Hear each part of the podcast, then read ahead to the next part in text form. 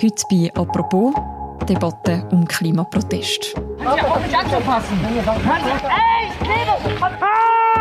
Sie kleben sich mit Sekundenkleber an der Straße fest, werfen mit Tomatensuppe auf Bilder oder blockieren mit Sitzstreiks Autobahnen und vielbefahrene Straßen. Äh, wir haben hier gerade die Straße Regierungsviertel blockiert. Wir sind heute am 100. Tag der Regierung. Die Regierung hat immer noch keine Sofortmaßnahmen gegen die Klimakrise umgesetzt. Könnt ihr auch nicht anzupassen. Hey, in den letzten Wochen sind Klimaaktivistinnen und Aktivisten immer wieder mit Störaktionen aufgefallen, auch in der Schweiz. Die Form von Protest die ist umstritten. Besonders viele Diskussionen hat es gegeben, seit in Deutschland ein Rettungswagen durch einen Stau aufgehalten worden ist und eine angefahrene Velofahrerin ums Leben gekommen ist. Wie gefährlich ist diese Art von Protest? Und was bringen so Störaktionen konkret? Über das reden wir heute im Podcast «Apropos» mit der Tina Huber. Sie ist Redaktorin im Ressort «Leben» vom Tagesanzeiger. Hallo Tina. Hallo Miriam. Wir starten mit einem wirklich schwierigen Thema für die Radfahrerin, die am Montag in Berlin verunglückt ist und dabei unter einen Betonmischer geriet gibt es wohl keine Hoffnung mehr. Die Ärzte haben sie jetzt für Hirntod erklärt. Ihre Bergung hatte sich verzögert, weil die Rettungskräfte im Stau standen. Klimaaktivisten hatten die Straße blockiert. Tina, letzte Woche hat ein tragischer Unfall in Berlin eine Diskussion darüber ausgelöst, wie gefährlich Straßenblockaden sind. Was ist genau passiert? Genau, du hast es schon gesagt. Äh, Anfang Woche, also Anfang letzte Woche, ist in Berlin eine Velofahrerin schwer verletzt worden. Und zwar ist sie von einem Betonmischer überrollt und eingeklemmt worden. Es ist ein Rettungsfahrzeug von der Feuerwehr aufgeboten worden, um den Betonmischer zu lüpfen und die Velofahrerin zu bergen.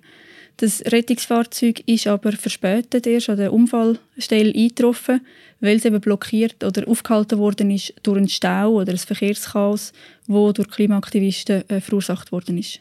Weiß man denn unterdessen mehr, in welchem Zusammenhang das gestanden ist? Also ob quasi Klimaaktivistinnen und Aktivisten auch eine Mitschuld trifft am Todesfall von dieser Frau? Also es ist tatsächlich so, dass äh, das Rettungsfahrzeug aufgehalten worden ist durch einen Polizeieinsatz, der eben stattgefunden hat wegen einer Strassenblockade von den Klimaaktivisten. Es ist allerdings letzten Freitag ist ein äh, interner Bericht von der Feuerwehr öffentlich geworden, wo Klimaaktivisten entlastet. Und zwar ist in dem Bericht gestanden, dass der Stau keinen Einfluss hat auf den Tod der Frau. Weil das Rettungsfahrzeug, das aufgeboten worden ist, um den Betonmischer zu lüpfen und die Frau zu bergen, der wäre am Ende offenbar sowieso nicht eingesetzt worden. Weil die Notfallärztin, die vor Ort war, hat dann am Ende aus medizinischen Gründen entschieden, dass, der, eben, dass sie die Frau auf andere Art äh, bergen versuchen und nicht mit dem Rettungsfahrzeug. Trotzdem hat der Vorfall zu einer recht grossen Debatte darüber geführt, wie sinnvoll oder eben wie gefährlich so Aktionen sind. Was sind denn so die Reaktionen auf das Ganze? Die Kritiker, die sich über Klimaaktivisten aufregen, die sagen, ja, sie haben es ja schon lange gesagt, es sind einfach gewaltbereite Klimakaoten, die von nichts zurückschrecken. Ähm, in Deutschland hat es dann auch umgehend äh, ist eine politische Debatte in Gang gesetzt worden. Es sind härtere äh, Strafen gefordert worden für Leute, die zum Beispiel die Straße blockieren. Im Zusammenhang mit dem Unfall von letzter Woche wird auch gegen zwei Aktivisten wegen unterlassener Hilfeleistung ermittelt. Auch in der Schweiz hat sich der Ton gegenüber den Klimaaktivisten, die ja mit ähnlichen Methoden agieren, wie in Deutschland in den letzten Tagen verschärft. Ich habe den Eindruck auch zum Teil von Leuten, die ähm, den Aktionen bisher eher neutral oder positiv gegenübergestanden sind, die ähm, haben jetzt auch reagiert mit einer gewissen Skepsis. Weil ähm, für Klimaaktivisten ist so ein Unfall natürlich verheerend. Selbst wenn jetzt so ein interner Bericht von der Feuerwehr sie von einer Mitschuld entlastet, so bleibt doch der Image-Schaden. Mhm. Ich habe das Gefühl, die Wahrnehmung hat sich so ein bisschen verschoben äh, von den Klimaaktivisten, von, von Störenfried, wo für einen ehrenwerten Zweck solche nerven und Stau verursachen, aber eben eigentlich für eine gute Sache kämpfen, zu Aktivisten, die potenziell Menschenleben gefördern. Und ähm, da ist die Toleranz in der Öffentlichkeit verständlicherweise sehr klein. Das Potenzial, dass eben im Extremfall auch Menschenleben gefährdet sind, inwiefern nehmen denn das die Aktivistinnen und Aktivisten tatsächlich in Kauf? Kann man das sagen? Ich glaube, sie sind sich bewusst, dass sie ein Risiko eingehen. Übrigens nicht nur für die Verkehrsteilnehmer, sondern auch für sich selber. Es hat äh, zum Teil auch in der Schweiz äh, brenzlige Situationen gegeben. In dem Moment, wo sich Klimaaktivisten, wo sie ähm, zwischen den Verkehr reingegangen sind und Menschenketten gebildet haben, hat es auch immer wieder äh, Autos oder sogar Lastwagen gegeben, die einfach weitergefahren sind, ganz langsam, bis die Aktivisten im letzten Moment auf die Seite springen mussten.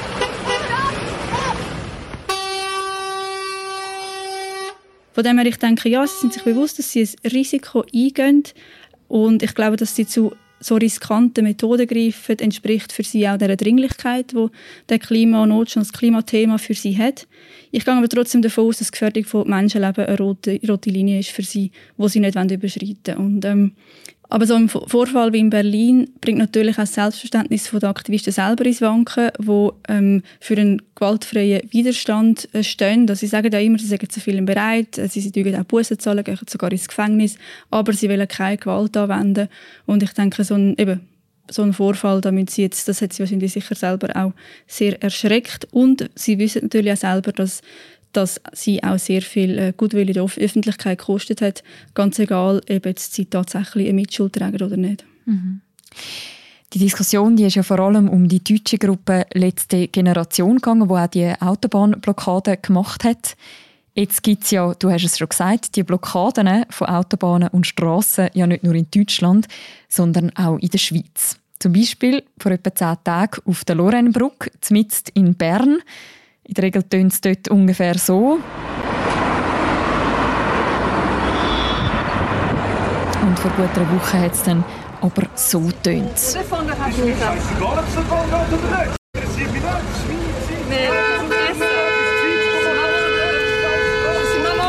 hat immer noch ein paar Autos, aber deutlich weniger, weil eine Straße von Demonstrantinnen gesperrt ist und entsprechend Autofahrer hassig reagieren, wie man da hört.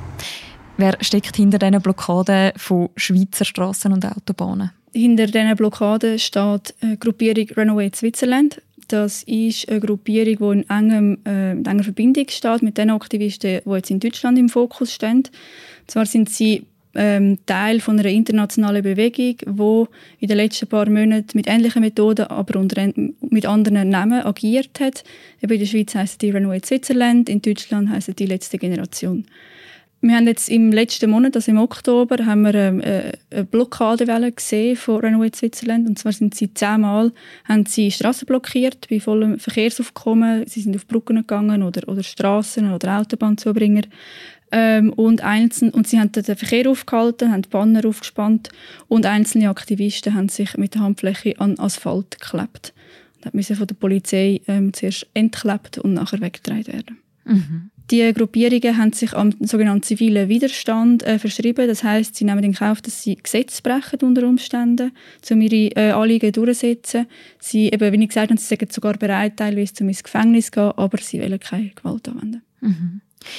Du hast gesagt, so ein Vorfall wie in Deutschland, das rüttelt am Selbstverständnis von diesen Gruppierungen. Wie hat denn Renaway Switzerland jetzt auf den Todesfall reagiert und auf die Diskussion rund um den Todesfall? Runaway Switzerland sehr betroffen reagiert, wie übrigens auch letzte Generation über die deutsche Gruppierung. Beide verweisen aber auch auf ihre Sicherheitsvorkehrungen, die sie ergreifen, wenn sie so Blockaden machen. Zum Beispiel, dass sie immer die äh, Polizei oder die Rettungsdienste informieren, bevor sie eine Blockade machen.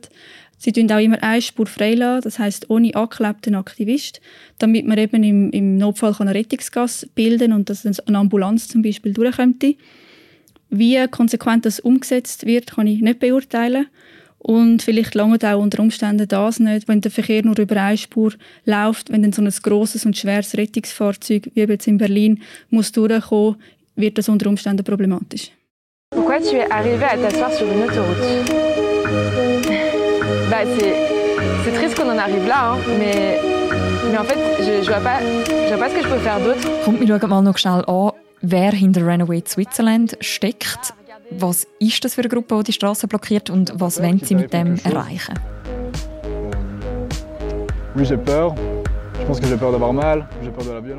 Zu der ersten Frage, das äh, Runaway Switzerland ist eine Gruppe von gut 100 Leuten. Sie sind im Gegensatz zu der Klimajugend äh, zum Beispiel, die wir ja alle schon gut kennen, sind sie sehr altersdurchmischt. Nach eigenen Angaben machen bei Runaway Switzerland Leute von 18 bis 78 Jahren mit. Es hat viele Mitglieder aus dem pädagogischen Bereich, Logopädinnen, Sozialpädagogen, Lehrer, aber auch Berufsleute aus dem Gesundheitswesen oder aus der Baubranche. Es hat auch Wissenschaftler, Studierende oder Rentner dabei.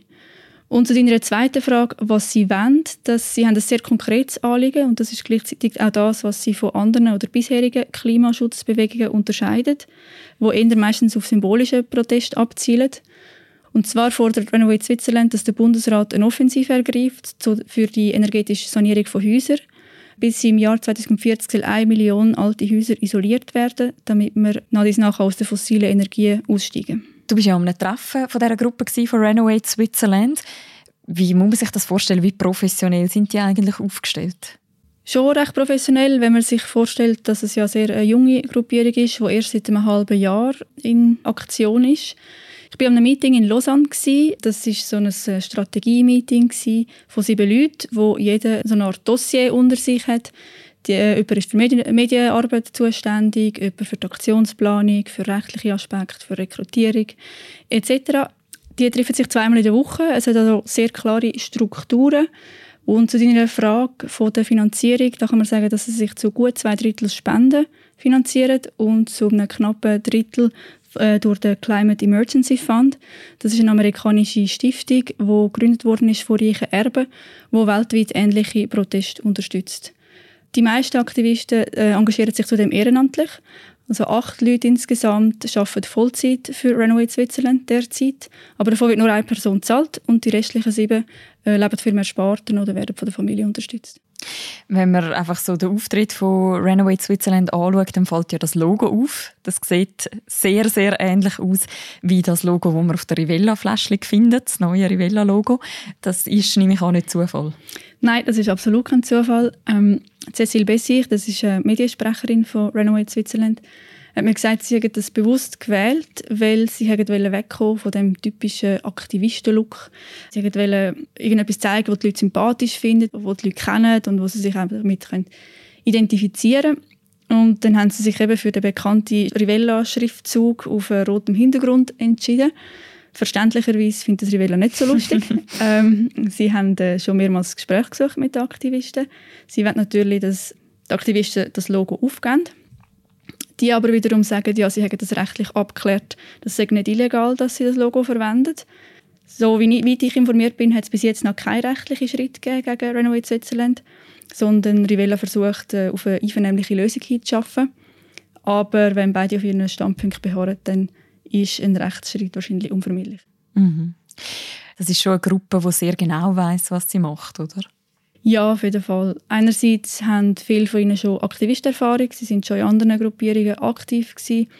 Andererseits äh, tun sie, wie ich schon gesagt habe, eben nicht isoliert agieren, sondern im Rahmen von einem internationalen Netzwerk. Und ich gehe davon aus, dass man da sich sehr genau austauscht ähm, über die Aktionen oder zum Beispiel auch über die Medienarbeit, die ja in ihrem Fall sehr zentral ist. Mhm. Die Medienarbeit, ähm, da kann man auch sagen, dass sie die Medien sehr bewusst auch bespielen. Auf jeden Fall, ja. Also das zeigt zum Beispiel, sie gehen medial sehr geschickt vor. Das zeigt zum Beispiel den Umstand, dass wenn sie eine Aktion haben, also eine Blockade, dann geht es etwa eine gute Stunde und dann hat, hat man als Journalistin schon ein Mail im Posteingang mit Bildern und Videos und ähm, den Namen der involvierten Aktivisten inklusive Quotes, also wird alles pfannenfertig geliefert. Sie sind auch auf allen Social-Media-Kanälen äh, äh, präsent und es versteht sich auch von selber, dass die Medien so Sachen dann gerne aufnehmen, weil das Leserinteresse natürlich sehr groß ist, auch weil sich viele Leute sehr darüber aufregen, über die Aktivisten. Genau, über das können wir dann noch, über das Aufregen, was ja auch ein Stück weit beabsichtigt ist. Es gibt ja auch noch andere Gruppierungen in der Schweiz, die sehr ähnlich vorgehen, auch so spektakuläre Aktionen machen. Eine von diesen Gruppen ist Extinction Rebellion. Wir haben über die auch schon mal einen Podcast gemacht, den wir auch gerne noch verlinken können. Wie viel haben jetzt die mit Renovate Switzerland zu tun? Recht viel. Also teilweise sind die Leute, also das Personal ist teilweise deckungsgleich. Die einen, oder sehr, recht viele, die jetzt bei Renovate Switzerland dabei sind, sind vorher bei Extinction gewesen. Ähm, Extinction ist ähm, eine Gruppierung, die mit äh, recht radikalen Aktionen aufgefallen ist. Einmal haben sie zum Beispiel in Zürich die Limmat äh, giftgrün gefärbt oder in Bern haben sie mal so eine inszenierte Beerdigung mit Kunstblut gemacht. Mhm. Ähm, das ist aber so gewesen, dass sich die Bewegung ein bisschen ja, dass es ein bisschen totgelaufen oder an Schwung verloren hat, teilweise durch die Corona-Pandemie, andererseits aber auch weil äh, sich die einen Aktivisten halt ein bisschen frustriert abgewendet haben, weil sie gemerkt haben, sie kommen nicht mehr weiter. Und dann sind wir wieder zusammengesessen, also Cecil Bessi, eben die Mediensprecherin, die ist selber auch bei Extinction gewesen.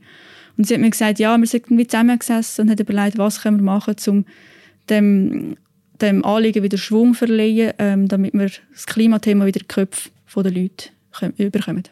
Was bedeutet das, dass jetzt viele von Extinction Rebellion zu Runaway Switzerland überlaufen? Man kann das als eine Art Strategiewechsel sehen. Sie versuchen weniger Symbolpolitik äh, zu betreiben und mehr auf die Sachebene zu gehen, wo sich ja eben in ihrer sehr konkreten Forderung mit der Häusersanierung ausdrückt. Etwas, was sehr symbolisch aufgeladen ist, sind ja auch Aktionen von Runaway Switzerland, wo sie in Museen sind und sich an Bilderrahmen festgeklappt haben. Das ist ja gerade auch so ein, ein internationaler, man kann fast sagen, ein, ein Trend, dass ähm, Klimaaktivistinnen und Aktivisten im Museum auf sich aufmerksam machen. Zum Beispiel ist ja Tomatensuppe auf ein Van Gogh-Gemälde geschossen worden. Herdöpfelstock auf Monet. Um was geht es eigentlich dort? Also will man da etwas kaputt machen? Nein, da ist nichts kaputt gemacht worden. Ähm, die Bilder sind durch eine Glasscheibe geschützt gewesen. Und äh, man kann davon ausgehen, dass die Aktivisten das gewusst haben und dass sie, also es nicht darum gegangen ist, zum bewusst etwas zu zerstören. Wobei im einen Fall ist tatsächlich ein Rahmen von dem wertvollen Gemälde doch beschädigt worden. Aber klar, man fragt sich, was das genau am Klima bringt, wenn man jetzt irgendwie einen Van Gogh oder einen Monet mit Herdöpfelstock be bewirft. Ich verstehe das auch nicht so recht. Ich kann nur das wiedergeben, was ich an Begründungen gelesen habe von den Aktivisten. Und zwar, wenn sie das so verstanden haben, dass sie die Symbolkraft von der Kunst nutzen, im Sinne von, ähm, wenn es uns schon so auffühlt oder trifft, wenn ein Kunstwerk beschädigt wird, wie viel mehr sollte es uns dann stören oder, oder äh, beschäftigen, wenn die echte Welt, die reale Schönheit von der Natur kaputt mhm. gemacht wird. Wir sind in einer Klimakatastrophe.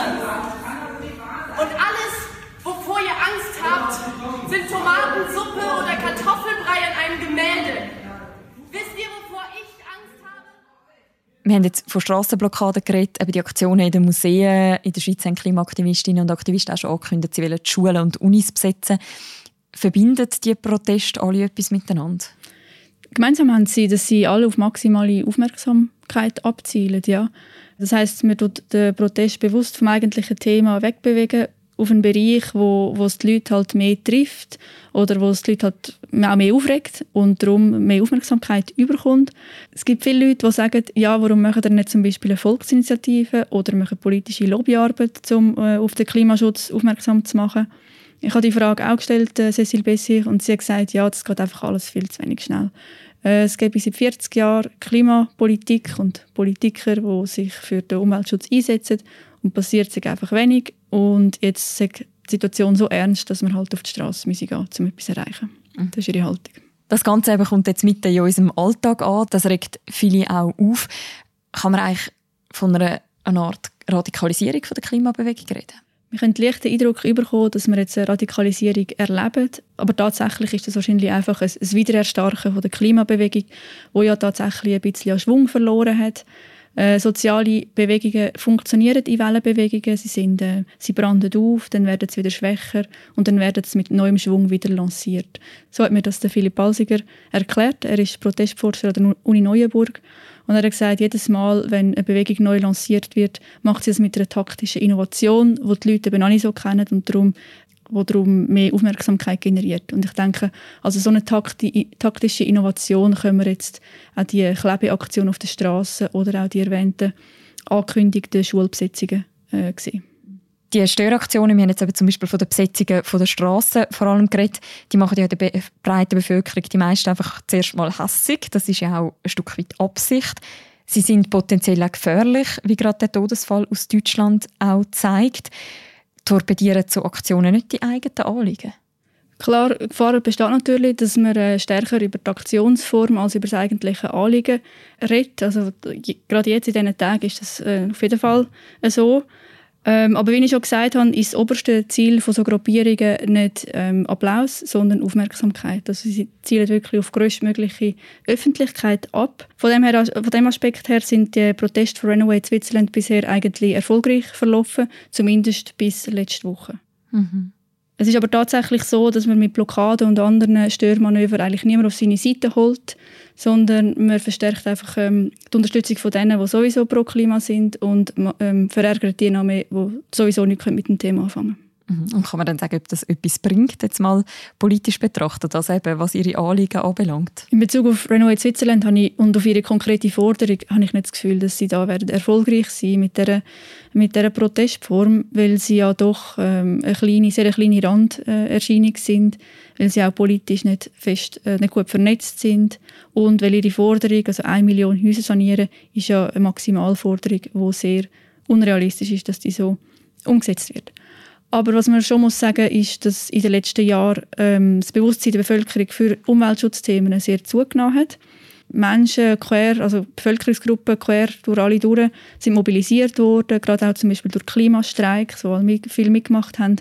Und das gestiegene Bewusstsein für Umweltthemen, das ist sicher ein, äh, ein Verdienst von der Klimabewegung als Ganzes, ohne dass ich das jetzt könnte einer bestimmten Gruppierung zuordnen.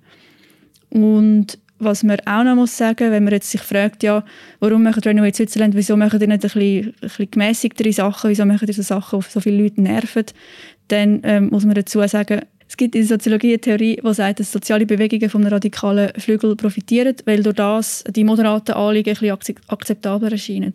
Sprich, wie, es braucht wie einen, einen, einen extremen Flügel, der ein bisschen übersteuert und durch das sind die gemäßigten, äh, kommen eher zu ihrem Ziel. Wie geht es denn jetzt weiter? Also müssen wir damit rechnen, dass alle paar Tage irgendwo eine Straße wieder blockiert wird? Oder hat jetzt auch gerade der Vorfall von letzter Woche irgendwie da auch das Umdenken bei den Aktivisten und Aktivistinnen ausgelöst? Also was die Aktivisten in Deutschland betrifft, so lassen sie sich offenbar nicht beirren von dem Vorfall und von dieser Kritik von den letzten Tagen. Sie haben jetzt erst gerade am Wochenende angekündigt, dass sie ihre Proteste sogar ausweiten wollen und dass sie sich zum Beispiel auch vorstellen können, dass sie einen Flughafen blockieren, wie das erst gerade in Amsterdam der Fall war. Mhm. Hingegen in der Schweiz muss man, kann ich eigentlich in die Warnung geben für die nächste Zeit. Die Aktivisten von Renault Switzerland werden vorerst gerade nicht mehr öffentlich in Erscheinung treten. Ihre Aktionsphase, wie sie es nennen, ist Ende Oktober zu Ende gegangen mit der Blockade auf der Lorenbrück in Bern. Sie haben dann nachher im Anschluss der Energieministerin Simonetta Sommaruga einen offenen Brief geschrieben und sie um ein Treffen gebeten. Ob sie, also Bundesrätin Sommaruga oder ihre Nachfolgerin oder ihre Nachfolger als Energieministerin äh, wird dieser Forderung nachkommen, werden wir sehen.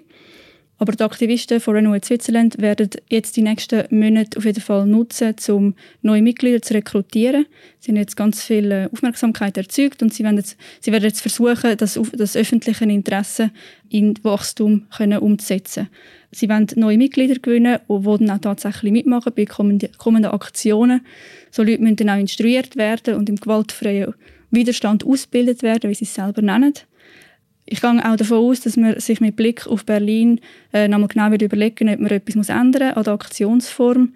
Einerseits natürlich, um kein Menschenleben zu gefährden. Andererseits, weil man sich auch bewusst ist, wie fatal das für die eigene Wahrnehmung ist, wenn so etwas passiert.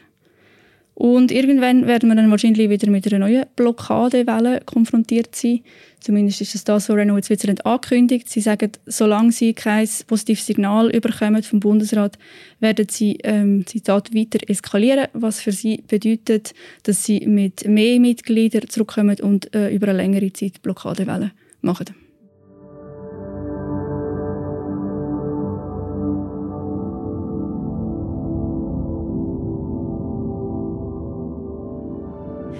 Danke vielmals, Tina, für die Eindrücke. Danke dir. Das war es, die heutige Folge von unserem Podcast «Apropos» vom Tagesanzeiger und von der Redaktion Tamedia. Im Episodenbeschreib findet ihr noch die ganze Berichterstattung von uns rund um die Klimaproteste verlinkt. Und die nächste Folge von uns, die hören ihr morgen wieder. Bis dann, macht's gut. Ciao miteinander.